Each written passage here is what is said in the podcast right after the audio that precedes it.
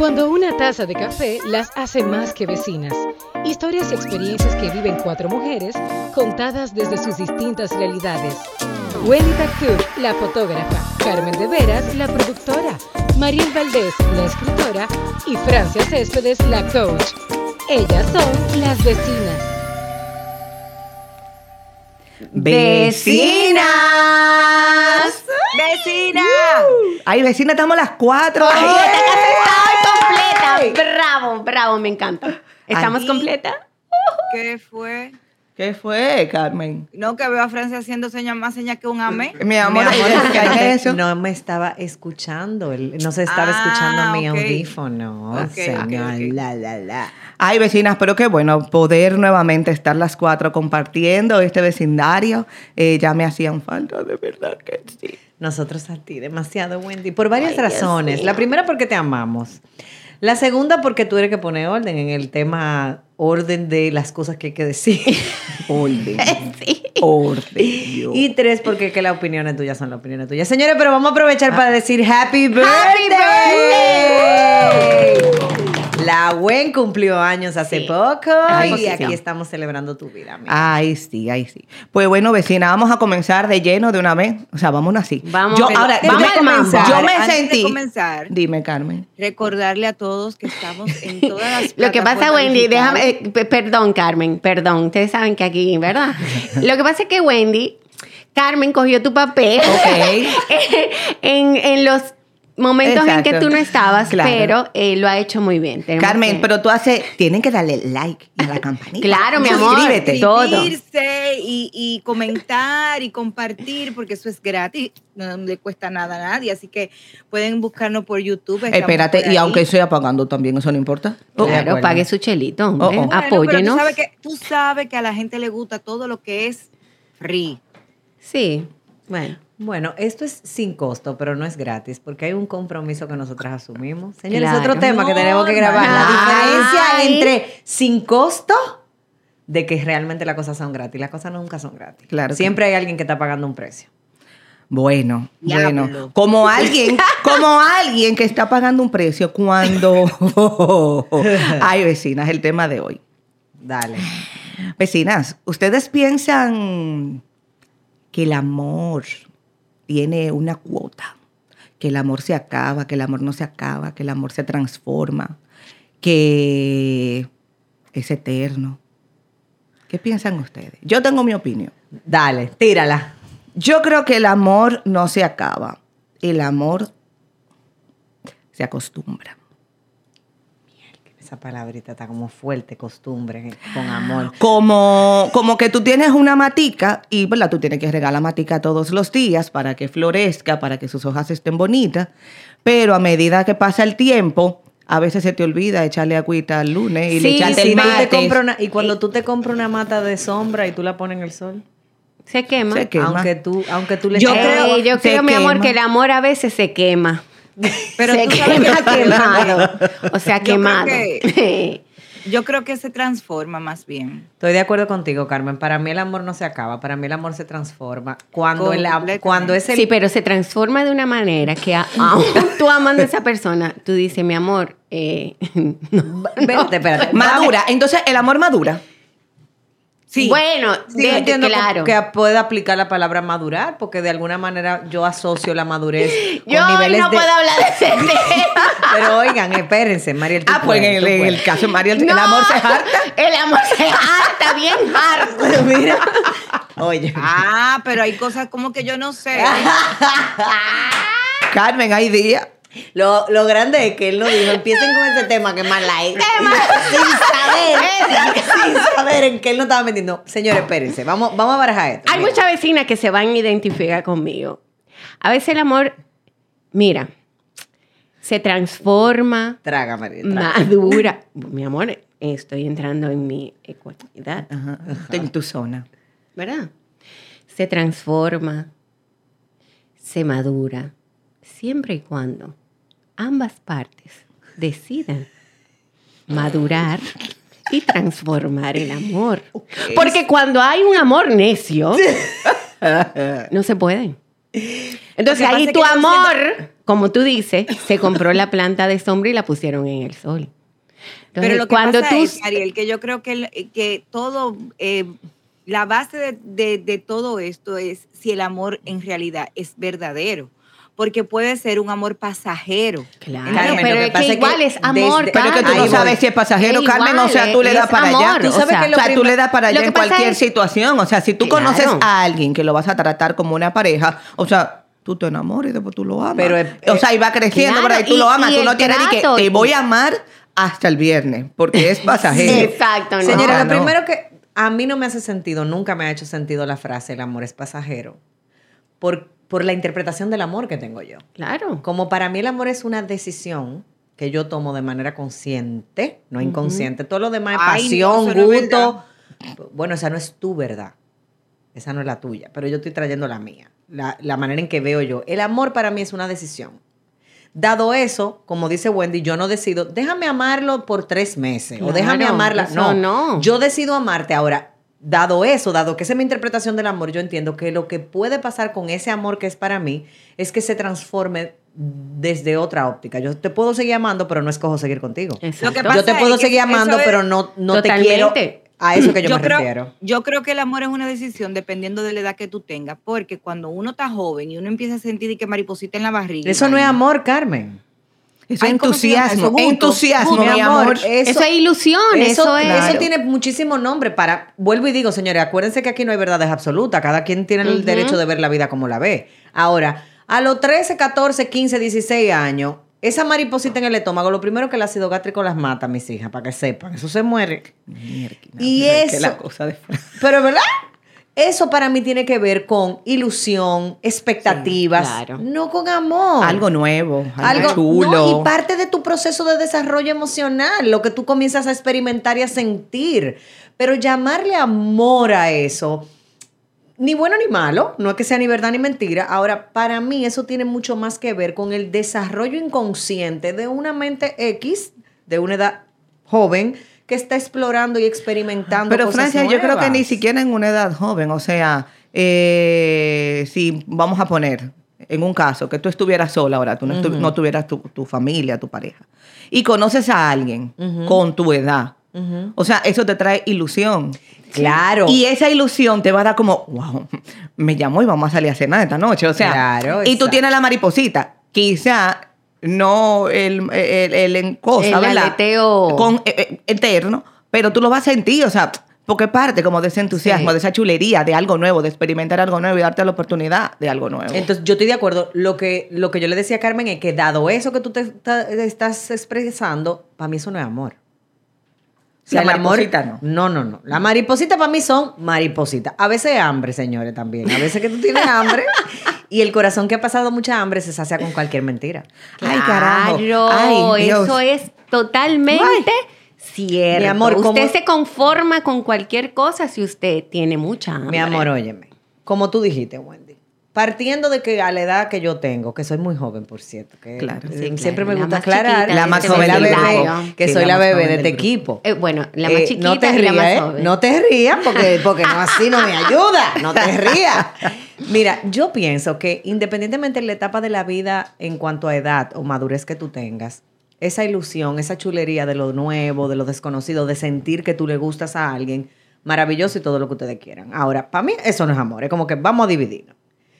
Ahora, la pregunta inicial que tú hiciste fue, ¿el amor se muere, se transforma, se- hay que resucitarlo? Yo creo que el amor, dado que para mí es una decisión, va a implicar niveles de compromiso y de conciencia.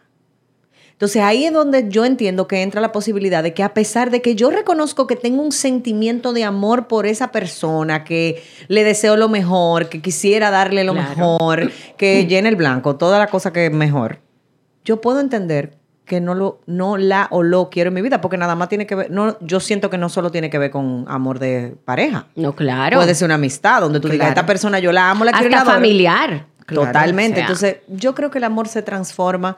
En muchas ocasiones, la transformación del amor es a eso, a Te amo, te, te amo, pero estoy consciente de que no podemos pero estar juntos. Exactamente. claro. Porque me hace daño. O- o- y cuando digo me hace daño, no es que la persona me haga daño, sino que la relación entre las personas daña una parte de mí. Yo pienso también que una de las cosas que no permite que desarrollemos bien a veces este tema es qué interpretación cada ser humano le da al amor. O sea, ¿cuándo tú te sientes amada? O cuando tú dices, ah, pero ya esta persona yo no la quiero. Sé que en, en español la gente eh, como que cambia. Claro. No, yo no la amo, pero la quiero mucho. Para mí eso no existe. Se quieren las cosas, se aman las personas. Uno tiene el, el criterio de que amar es como el tope. Ajá, como que ya... Como que el tope. O sea, yo te amo, yo te voy a decir te quiero y ya. Como que hay gente que le cuesta decir te amo porque es como mayor. Pero ustedes se han dado cuenta que a ustedes, yo como amiga, nunca le he puesto te quiero en un mensaje. Si yo te voy a decir una expresión de amor, te digo te amo, amiga. Te amo, sí, yo Porque también, para sí. mí esa es la única amo- forma. A mí siempre me dicen, tú amas a todo el mundo. Sí. También Pero el sí te adoro. amo a todo el mundo. Y el te adoro también tiene como, o sea, como que son tres palabras que tienen como un, Sí. el te adoro, te amo, te quiero. Mira, yo te voy a decir algo. Yo soy una persona, ustedes me conocen, que me doy y Créeme amo. que te conocemos, y amo demasiado. Pero a través de los años he entendido, como tú dijiste, Francia, te amo, te adoro, pero yo también me amo y me adoro. Y no puedo tenerte en mi vida. Porque simplemente tú me estás, Emma, ni siquiera tú me estás. Tú estás hundido y yo no me voy a hundir contigo. Claro. No, No me quiero a permitir. consumir. ¿Por qué? Porque Pero eso no quiere decir que lo dejaste o la claro dejaste que de amar. no. Claro. Te sigo amando y te adoro y te deseo lo mejor. Porque te amo y te adoro. Genuino. Porque si no fuera genuino, ni te doy el permiso de entrar en mi vida. Y si Claro. te pasaría, y si le pasa a alguien, Marieli, Wendy, Carmen, que reconoce que no tiene nada que ver con la otra persona, sino puede llegar el momento en el que mis niveles de conciencia me hagan entender que soy yo la persona que no está lista para dejarme amar de una manera pura. O sea, cuando yo soy la que reconozco que la que está un día soy yo. Claro. Y dado que te amo lo suficiente, prefiero soltarte porque si no, nos vamos a fuñir todo. Pero Todos. yo creo que para tú darte cuenta de que tú estás hundida tú misma, tú necesitas No, y además tú tienes que tener un nivel de conciencia De madurez. y de madurez. Y de Pa' tú honestidad, decir, mira, y de tú sabes que, honestidad, y de tú humildad. sabes que Sí. estoy tan jodida que no te puedo querer. Y como dice Y Francia, como me que estás amor- queriendo tan bonito, estoy tan jodida que te puedo joder. Dime- y como dice Francia, que el que amor es una maduro. decisión, entonces una, una decisión también eh, dejar de amar. Pudiera ser. Lo que pasa es que vuelvo y te digo, si yo decido amarte, no es como que me pongo la camisa hoy y mañana, sino que a medida que yo decido amarte, yo voy incluyendo y transformando ese amor en tolerancia, respeto, aceptación, Claro, es niveles, niveles de conciencia, compromiso. O sea, como que el amor para mí es una especie como de, ok, este es el carrito del amor, pa- pa- para llevarlo como ilustrativo, este es mi carrito. Mi, mi mochila de amor. Entonces, ¿de qué yo la voy a ir llenando? En principio se llena de la pasión, si, si estamos hablando de relación de pareja, de pasión, eh, se puede llenar de expectativas, de muchísimas cosas. Y a medida que tú vas como entrando en el proceso, tú vas sacando y metiendo cosas. O sea, como, pero al final sigue siendo amor. Sí. Sí. Ahora, tú dijiste una frase, Carmen, importante al principio, que tú decías, bueno, si el amor es un amor puro o sano, algo así tú dijiste. Sí, sano. ajá. Entonces yo pienso que nadie puede dar lo que no tiene. Para yo poder amar de manera pura y sana, yo tengo que tener un amor puro y Claro. sano por mí y tener una sana interpretación de lo que es amar a alguien. Porque también eso sucede, que hay muchas personas que creen que están amando bien, pero no están amando bien Claro. porque tienen un problema con su yo. Con su ego muy alto. Y bueno. Señores, y, y de alguna manera, ¿en qué momento nosotros comenzamos como adultos a entender que una cosa es lo que me dijeron que era amar y otra cosa es lo que yo he experimentado amando? O sea, nosotros crecemos y mamá y papá y abuelo y abuela y tío y primo nos van diciendo lo que es el amor. O sea, yo creo que llega una etapa de nuestra vida que no solamente tiene que ver con el amor, en la que tú dejas de vivir como te dijeron que había que vivir y tú comienzas a vivir como tú entiendes que es la vida. Y ahí de- dentro de ese espacio entre el amor es como que en qué momento de tu vida tú te haces consciente de que hay cosas en las que tú crees que no son tus creencias, Mira, son creencias aprendidas. grande- Pero, No, y cuando pero- llegue esa realidad, mi No, amor, eso porque es lo mismo. Iba a decir, cuando llegue esa realidad, que tú te ves con esos conflictos, tú dices, pero. Ajá, A mí no me dijeron eso. Y, eh, espérate. O sea, a mí me dijeron que ya, o sea, que yo iba a encontrar a mi príncipe y que ya y que todo iba a ser feliz. O que te dijeron, ¿tú sabes qué me pasó a mí recientemente, vecinas? Que yo comencé a darme cuenta de que muchas de las cosas que yo decía que quería no las quería yo. Me habían obligado a creer, y cuando digo me habían obligado, o sea, la estructura de la que yo vengo me había hecho creer que yo necesitaba querer eso.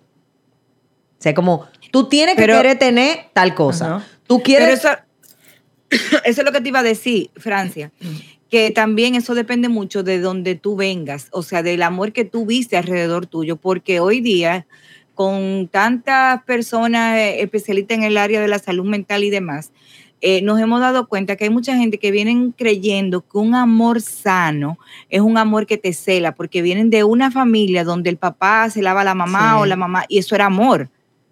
O sea, es- supuestamente eso era un lenguaje del amor.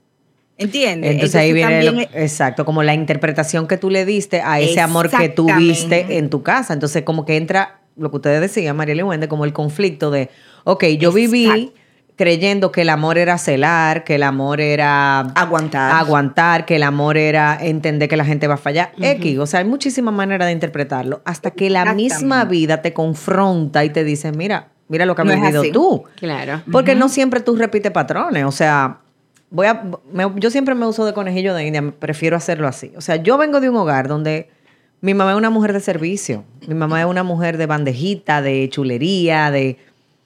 Y mi papá el... Y, y- y mi papá es como el complaciente. Como, ¿qué le gusta a tu mamá comer pasta? Bueno, pues vamos a comer pasta. ¿Qué le gusta a tu mamá tomar jugo? Pues vamos a pedir jugo. O sea, como que en ese sentido lo que yo vi fue dos seres humanos totalmente diferentes, complementándose desde yo me convierto en quien me tengo que convertir para proveerte estabilidad, para darte momentos de calidad y viceversa. Entonces, de alguna manera, esa es la forma en la que yo empecé a vivir mi matrimonio cuando me casé. O sea, yo entendía que estar casado y tener un buen matrimonio era complacer, llevar una bandejita y demás. Pero qué sorpresa te llevaste. No, en, en mi caso, Mariel, y ustedes las tres que han estado en mi casa y conocen mi vida, eso es parte de mí. Ahora, yo lo que me di cuenta fue que a mí me enseñaron a ser así. O sea, eso fue un aprendizaje, que no es malo y que yo no lo rechazo en este momento de mi vida. No es que yo estoy de que, ay, no, a Raúl que se sirva su bandeja, a él no. Sin embargo, puedo entender que sí hay otras, otros aprendizajes que yo hoy digo, tú sabes qué? es que eso a mí no me interesa. O sea, yo no quiero vivir desde ahí porque definitivamente no, no son creen- no eran creencias mías ni aprendizajes míos, fue una cosa que me instalaron, un chip Sí. que me pusieron, toma, las mujeres son llena el blanco. Las mujeres son ama de casa, las mujeres tienen que saber, miren, vecina, les voy a decir un secreto a vos. Si yo para ponerme una ropa tengo que plancharla, voy a salir truja o no me la voy a poner. Exacto. Va a poner tu ejemplo. Pero en mi casa, yo, mami, te amo, relajo a mi mamá todavía hoy porque mi mamá no se echa perfume, sino Niágara. O sea, en mi casa lo que yo aprendí es que la gente tiene que andar planchada, mira, pero del cuello a los pies, filo, no sé qué. Y eso fue una de las cosas cuando yo me casé, que yo dije, tú sabes que yo no voy a ser clavada de eso. Y quizás eso es una tontería, pero cuántas cosas yo no... sí, pero eh, de tontería en tontería, Fran. O sea, Claro. tú vienes y llenas ese Sí, saco, co- al- la mitad de un saco llena de tonterías que te hace perder hasta tu identidad. Claro, Totalmente. Entonces, claro. ¿quién es- ¿cuál eres tú? ¿A la que enseñaron a querer lo que quiere o la que decide y entiende lo que realmente quiere? Y para mí el amor tiene todo que ver con eso. O sea, ¿qué fue lo que a ti te dijeron que era amar? ¿Qué interpretación tú le diste al amor dado como a ti te amaron o como no te amaron? Eso te iba a decir. O Porque como uno no. habla de lo que aprendiste, pero ¿y si no hubo ese amor o ese afecto? Y entonces te- ahí ¿Qué tenemos- pasa en tu vida adulta? Ahí Claro. tenemos gente que te dice, ah, no, que yo soy seca, porque es un lenguaje del amor dominicano, seco. El lenguaje del amor de esa persona es seco. Yo soy seca o fría, a mí no me dieron beso y abrazo. Bueno, pero maravilloso si cuando tú eres adulto te das cuenta de que sí, tú requieres eso. Miren, yo acabo de tener a Gaby en casa una semana, fue maravilloso. Y ella vino con sus hermanas. O sea, esta vez sí que fue el viaje de la familia Peluche. Eso fue una cosa maravillosa porque éramos mucho y parió la bisabuela. Y una de las hermanas de Gaby me decía, ahora yo entiendo por qué mi hermana es así. Es que ustedes son totalmente diferentes a nosotros. O sea, ella se refería como a maneras de ser. Y después dijo, ya yo entiendo por qué cuando Gaby viene al país dice que ella se va con su tanque de amor lleno. Yo decía, wow, qué rico escuchar Claro. eso. Porque en, en mi casa sí somos muy afectivos, somos muy, en buen dominicano, cariñoso. Palagoso. La menos cariñosa, no le voy a decir quién es. No se los voy a decir, pero soy yo. La menos afectiva, o sea, la que le gusta menos que la estén tocando. Pero definitivamente que somos cariñosos. no quiere decir que porque ella venga de una familia que quizá no tenga el mismo nivel de afecto físico, ella no haya recibido amor. Lo que pasa es que volvemos a lo mismo, interpretación de amor. Hay mucha gente que entiende que amar a los hijos, por ejemplo, es educarlos, pagar el colegio, eh, estar ahí para ellos y bla, bla, bla, bla. Pero hay otra gente que entiende que el amor a los hijos es complacerlo en todo lo que quieran. Y hay otra gente que entiende que el amor a los hijos es repetir el patrón o darle lo que yo no tuve y que no pasen lo que yo pasé y evitarle dolor. darle el que yo no tuve. Entonces, desde ahí, vecinas, yo pienso que en mí, para, para como ir cerrando mi, mi manera de ver el tema, yo no creo que el amor se muere. Yo pienso que el amor se transforma y a veces se transforma en un nivel de conciencia de, a pesar de que amo a esa persona, escojo no estar o no tenerla en mi vida. Pero así. yo creo que si se, si, si, como dijimos al principio, que el amor se transforma, si tú no cuidas el hecho o no te das cuenta que el amor se, tra- se está, perdón, transformando, puede llegar a morir. ¿Entiendes? O sea, si tú no, no, no se te dispara esa, esa voz de alerta que te dice, güey, ¿qué es lo que está pasando aquí? Se me está eh, yendo de las manos, pues puede morir. Una pregunta, vecinas. Conscientemente en este momento, ustedes pueden pensar en alguien a a ustedes amaron profundamente y hoy no lo aman o no la aman. O, o tú puedes reconocer que hay una persona en tu vida a la que tú amaste profundamente y hoy el amor es distinto. O sea, Puede ser que- Puede No, ahí ser tú- que espérate, ella- ahí tú dijiste dos cosas diferentes. Exacto. Eso fue lo que- Porque tú dijiste, o sea, una cosa es que se acabe, otra cosa es que el amor sea distinto. Por eso es lo que quiero que, que tú te hagas la pregunta. Si esa persona a la que tú amaste mucho y siente que fue un amor que tú amaste, la dejaste de amar, o a esa misma persona tú reconoces que a pesar de que la amas, la amas de manera distinta. Eh, Lo que pasa yo, es que por como- ejemplo, no tengo que no he, o sea, que he dejado de amar. Yo tampoco. no. Yo simplemente sé que es un amor distinto. Y tú y Exacto. Wendy Lo que pasa- Carmen. También. pasa- yo también. O sea, tú tienes, pero tú, lo que, primero, o sea, no, yo estoy con Mariel. O sea, yo no tengo a alguien que diga, o sea, yo amaba y ya no.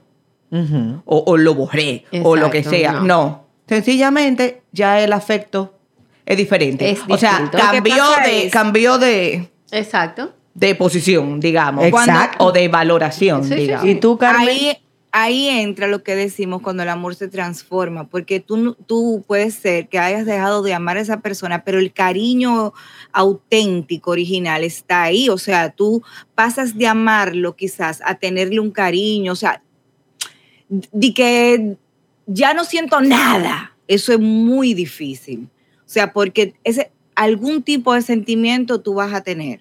Entonces no se muere, Carmen. No se muere, exacto. O sea, si- Espérate, part- espérate. Oye, ¿por qué hice la pregunta? Porque partiendo de ahí, el amor entonces no se muere. El amor se transforma en otra cosa. A Espérate, veces- ahora, lo estamos viendo muy lindo. El amor se transforma, te dejé de querer, te dejé a un lado, me separé, te dejé fluir. Carmen habla que el amor se muere. Yo creo que Carmen se refiere a cuando usted tiene una relación y usted la ama y luego se decepciona y termina mal y ya tú lo dejas de amar, se murió, te solté. Para que tú veas, lo que pasa es que yo he vivido esa. Igual se transforma. Sí, se yo he vivido Sí, eso. O sea, digo yo para que se muera, o sea, para, para no dejarte de amar, porque si, si tú me hiciste algo que me afectó y estamos cortando la relación, ¿verdad? Claro. O sea, obviamente yo no te voy a amar. Bueno, es que yo no lo veo así. Ah, o pero sea, yo ya- entiendo ya- tu punto. O sea, sí, pero tú sabes cómo piensa Ajá. el dominicano, digamos, Exacto. ¿verdad? O sea, yo te amo y te dije te amo hoy y mañana yo te odio, esa hija de... Todo lo que sea. Y no quiero saber de ti y te acabo. yo pienso que es una etapa como la del enamoramiento, que se llama duelo. Lo mismo pasa. Así mismo como el enamoramiento tiene caducidad y ya tú dejaste de sentir las mariposas famosas aquella de la que hablamos y, esa pasión y el aleteo y el me va a llamar, el duelo también es una etapa. Entonces, esa etapa de duelo en la que tú pasas por diferentes emociones como la rabia, la decepción, bla, bla, bla, después, si tú sanas ese evento de tu vida, entonces yo siento que tú le puedes dar un lugar. O sea, yo he tenido relaciones de mi vida, ni siquiera de pareja, de amistad, en la que yo he salido lastimada profundamente y donde hoy esa persona no está en mi vida, pero yo puedo reconocer que la amo profundamente. Ahora, ¿cuál es la palabra con la que yo conecto para lograr eso en mi vida? Gratitud. O sea, yo poder irme a la memoria del corazón, que es la gratitud. O sea, ¿qué sí funcionó de esa relación? Claro. Claro, y darle tiempo al tiempo, sí, porque el tiempo Cura. Lo cura. Y yo creo que el otro día, el otro día yo escuché a alguien decir como eh, si yo tengo que terminar eh, la relación de creo que fue a Janely, no recuerdo. Si tengo que terminar la relación con mi esposo, o sea, y como que le había escrito una carta, mi recuerdo no va a ser el por qué terminamos, No. si te dejé, no. Mi recuerdo va a ser todo lo que vivimos, todo lo que Es que pasó esa es la bien. mejor porque, elección que uno exacto, hace. exacto. Y yo creo que como que en todo, como valorar larga. realmente, siempre lo, bueno va a primar, porque si no, tú no estuvieras en esa relación, ya sea de amistad, de pareja, de lo que sea. Independientemente de que como terminara la relación o no, o, o sea, del trauma o no trauma que... Porque hay relaciones que se terminan, mira, no podemos estar juntos, a va, y hay otras que lamentablemente se terminan Ujú. Eh, con un drama, vamos a decirlo así. Pero cuando tú eliges, como lo que tú estabas diciendo, yo elijo recordar lo bueno y lo maravilloso que fue esa relación, porque aunque tuvimos nuestras diferencias, Claro. la verdad que no vivimos nada malo. O sea, Claro. algo tuvo, como tú dijiste, tenía que tener esa relación que estábamos juntos. Y eso va a requerir que se vivan las etapas correctas de sanar eso. X que pasó. Entonces, por eso decía, sí, tú puedes de repente experimentar odio para llamarle, ponerle nombre a lo... Y a rabia y todo lo que tú quieras, porque eso es un En el- proceso normal. Exactamente. Y eso tampoco implica que tú dejaste realmente de sentir. Lo que pasa es que el nivel de dolor, de daño o de decepción, yo te lo voy a decir de esta manera, vecinas.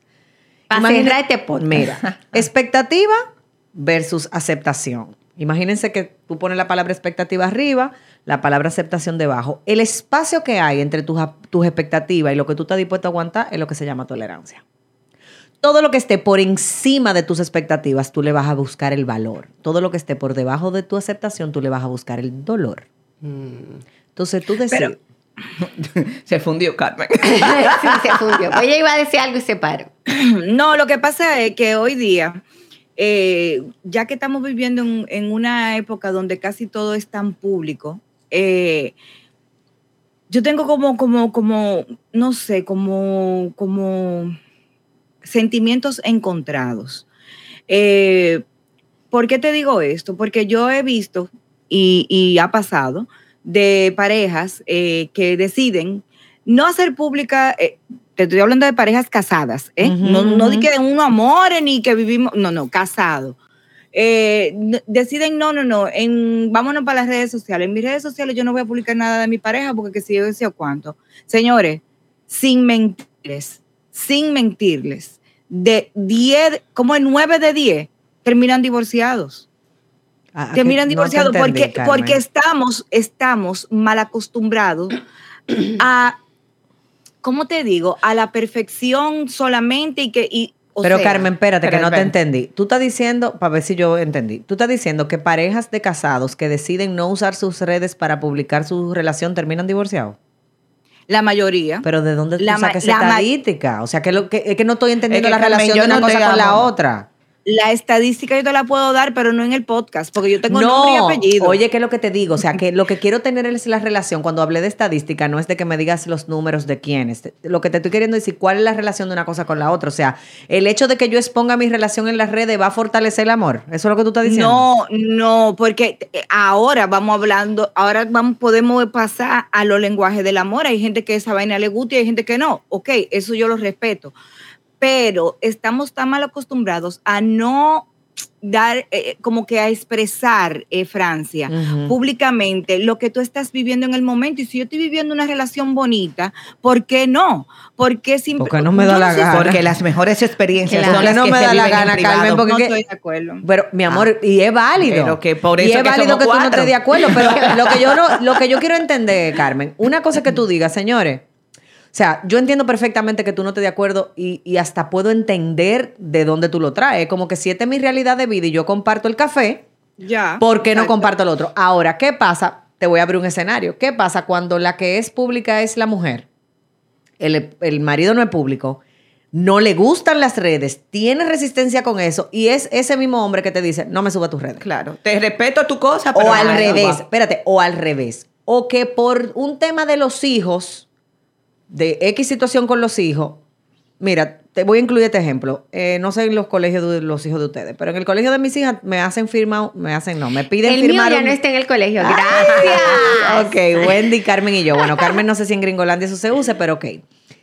A mí me ponen a firmar un documento donde yo doy la aprobación o no de que mis hijas las suban a las redes del colegio. sí. Toda mi vida yo dije que no. O sea, no, no me interesa. Y no tiene nada que ver con que yo tenga redes o no tenga redes. Tiene que ver con que yo siento que eso es vulnerar, vulnerar, perdón, su, como su vida. Como que yo no su privacidad, privacidad. su privacidad. Este año ellas mismas me traen como que co- el costo que a ellas les da el no poder, porque cuando están los fotógrafos tirando fotos y demás en el colegio, Se tienen que claro. esconder. ellas tienen que tener un estrés y yo le dije, bueno, pues está bien, o sea, como que lo, lo voy a probar, o sea, como que vamos a ver qué pasa.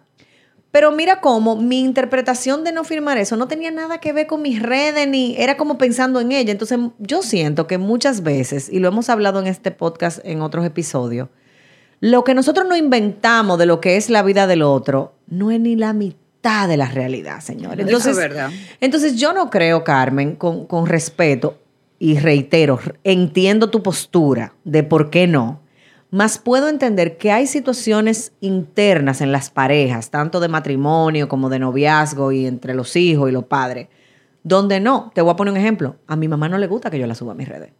No le gusta, o sea, es un... No me suba tu red. O sea, pero una crisis. A mi mamá no le gusta que yo la suba a mis redes. A mi papá le da inclusive. O sea, si yo me quiero tomar una foto con mami y papi, mami me dice, ¿tú si la vas a subir a las redes? Sí, no, me- no, yo no quiero salir. Y eso no quiere decir que yo tenga una mala relación con mi mamá ni que mi mamá no está de acuerdo con mis redes. A ella no le gusta salir en mis redes. Y no en la mía, ni en la mía ni en la de, ni en la de mis hermanas. Entonces, como que yo puedo llevar eso a la relación de pareja y entender que hay matrimonio donde hasta por X cosas internas que nadie más maneja, deciden no llevar su relación a las redes. Pero, vuelvo y digo, tú tendrás una estadística que yo respeto de cómo eso influencia en la vida de una pareja y entiendo que el, el tema red en una pareja tiene un trasfondo. Tú sabes que yo he visto, así como Carmen tiene su estadística, y yo he tenido otra visión de estadística en la que mientras más te amo y tú eres el amor de mi vida y más ruido, más complicado viene ese río por atrás. O sea, como, como el tener que demostrarle al mundo que tú eres mi mujer o que tú eres mi hombre y que, y que todo es tan perfecto, es porque hay un quiebre. Eh, Hay una pata que está hay fallando. algo Tú que está fallando, entonces yo necesito, a ver, yo necesito Que me que tú en tus redes, tú pongas que yo soy tu amor, o sea, si no, tú no me quieres, o tú Es tienes tiene otra que- gente, es que tiene o hay algo, o sea, mí- o sea, y al mí- final yo me quedo como lo eso es importante muy es, tóxico, ¿ah? o sea, lo importante es lo que está pasando en la vida real, no en la vida de un Instagram, Entonces de eso tiene que ver con redes. el nivel de importancia que tú le das a eso, quizá porque... Pero es que Exacto. Pero es que eso, eso tiene que ser desde un punto de vista, tiene que ser algo orgánico, no porque tú me lo impongas. Eh, estamos tan mal acostumbrados a, a ver Señores, que tanta- y esto se desvió de una manera. No, pero estamos- espérate. el amor en las redes. Sigue, sigue, Carmen, que, que- quiero decirte algo. No, que estamos tan mal acostumbrados a, a que todo lo que nosotros veamos en las redes, que es perfecto, es mentira. eh, también es un arma de doble filo, porque si yo estoy viviendo un, señores, o sea, si yo estoy viviendo un momento de crisis, se nota. Si estoy viviendo un, un momento de, de felicidad, lo que pasa es que estamos muy mal acostumbrados a no ver cosas orgánicas, a no ver personas auténticas, Carmen, a, ¿y a tú no, crees que a- a no ver personas, como dice Francia, siempre ha dicho, vivir desde la coherencia. ¿Entiendes? Entonces, ahí hay un problema. Mi amor, pero que a veces eso que tú dices de que, que si estoy en crisis se nota, depende. Te voy a poner dos Lo que ejemplos. pasa es que se nota lo que tú quieres que se note. ¿Por qué? Claro. Porque La tú gente publicas asume. lo que tú quieres publicar. La gente asume lo que le da la gana. Te voy a poner un ejemplo. Ustedes han visto que en mis redes yo subo a, la- a las historias siempre de que pues sí, de Pues nada. gracias, claro. Gracias, a su orden, fin. Y es, Yo quiero que tú veas la cantidad de mensajes Claro. que yo recibo a Me veces. da hasta piques. Que no tienen hermana nada que ver. Lo quise publicar porque me Porque- identifiqué. no, y ya a veces hasta me da risa. publicar. Pero oye, no esto, pasa nada. Carmen, oye esto que me pasó. Tú sabes que yo fui al coro de la alarma la semana, hace tres semanas. Ajá. Ya tú sabes, o sea, yo me reí muchísimo, la pasé súper bien, no sé qué, y todo el mundo fuñéndome con la relación de amodio que tenemos el Neto Vera y yo, ¿verdad? Tú sabes que ese fue el tema de la noche. Y nos tomamos una foto juntos y yo tenía una cerveza en la mano. Señores, de la poca cosa que a mí me escribieron fue que si ya yo había dejado de ser cristiana. Ah, o sea, bueno. ajá, entonces por eso es que te digo, Carmen, Claro, que cuando yo vi los mensajes de gente preguntándome, ya tú no eres cristiana, ya tú no te congregas, ya tú... Señores, ¿qué tiene que ver una cosa con la otra? Yo nunca he ocultado que yo me tomo mi cerveza aún siendo creyente y que yo haya ido a un colmado a saludar a un grupo de personas con la que tengo la relación de, de oyentes y de X, de la alarma, de un programa que a mí me dio tanto. O sea, wow, qué difícil se hace a veces para el ser humano que quiere vivir desde la coherencia y desde el compartir su vida. Compartirle y sentir 20 mil ojos de juicio atrás. Entonces, en mi caso, te puedo decir, yo le he bajado 10 a subir cosas que no tengan solo que ver conmigo. Ah, pues a mí sí de verdad que no me importa. Bueno, a ti Si no, pero como- Si a, usted, si a usted le molesta, siga rodando. Ahí voy. Esa es mi vida y yo pongo lo que a mí me da la... O sea, Carmen, pero tú sabes muy bien, porque no nos vamos a ver de aquí. Carmen, tú tomaste café. Sí, ella está tomando café. La que no hemos tomado café somos nosotras. Carmen, pero tú sabes muy bien la cantidad de hate que tú viviste en un momento por tu selfie. O sea, Claro. e- en vez de la gente resaltar que ojalá tú eres que está aquí y más allá, tener el cuti de la señora Carmen de Vera, la gente te criticaba. Y yo desde que comencé a subir fotos con, con mi rebajadera también criti- me critican. Y si subo foto con Raúl, que para qué lo subo. Y que, que- que se cuide. Que Cada vez que yo todo subo... se critica. O sea, Entonces- el primer comentario que va a venir, fíjate, tú no me tienes que hacer una evaluación. Y eso deja mucho que ver cómo estamos todos como sociedad. O sea, tú publicas algo y yo te aseguro que de 10 mensajes, 5 personas se han quedado cortas. Mira la Francia ahora. O te lo van a escribir o lo piensan, porque es más difícil Bueno. decir, qué linda tú estás, wow, qué linda tú estás, qué linda te ves, qué chulo Prepárate te que ves. empezar a engordar. Por cierto, para los que me tiraron el pronóstico de engordar, llevo 12 menos más. Lo que, lo que pasa es que hay mucha gente que yo hice un viernes de desahogo hace un- una semana atrás, hablando de tres tipos de personas que uno ti- tiene que eh, definitivamente sacar de su vida. Y son las personas tóxicas, los envidiosos y los que viven en competencia contigo. Porque vámonos po- con lo envidioso. Francia ha rebajado muchísimo y no ha vuelto a engordar. Carmen se operó lo mismo que Francia, rebajó muchísimo y engordó. Yo no puedo sentir envidia de Francia por eso. Francia ha llevado un régimen alimenticio, perdón, que yo no he llevado. ¿Entiende? Y yo tengo que ser realista con eso. Además, yo no voy en- vivo en una competencia con Francia. Pero yo leí una frase el otro día que decía que la envidia no solamente de lo material, hay gente que te envidia. ah, bueno. Hay gente que te envidia eh, de tu personalidad, de, de tu energía, de, muchísimas cosas. De Porque la gente, el envidioso no siempre quiere lo que tú quieres, lo que tú tienes. A veces lo que quiere es que tú no lo tengas. Exacto. Es un tema, tenemos que hablar de lo envioso. Ok, bye.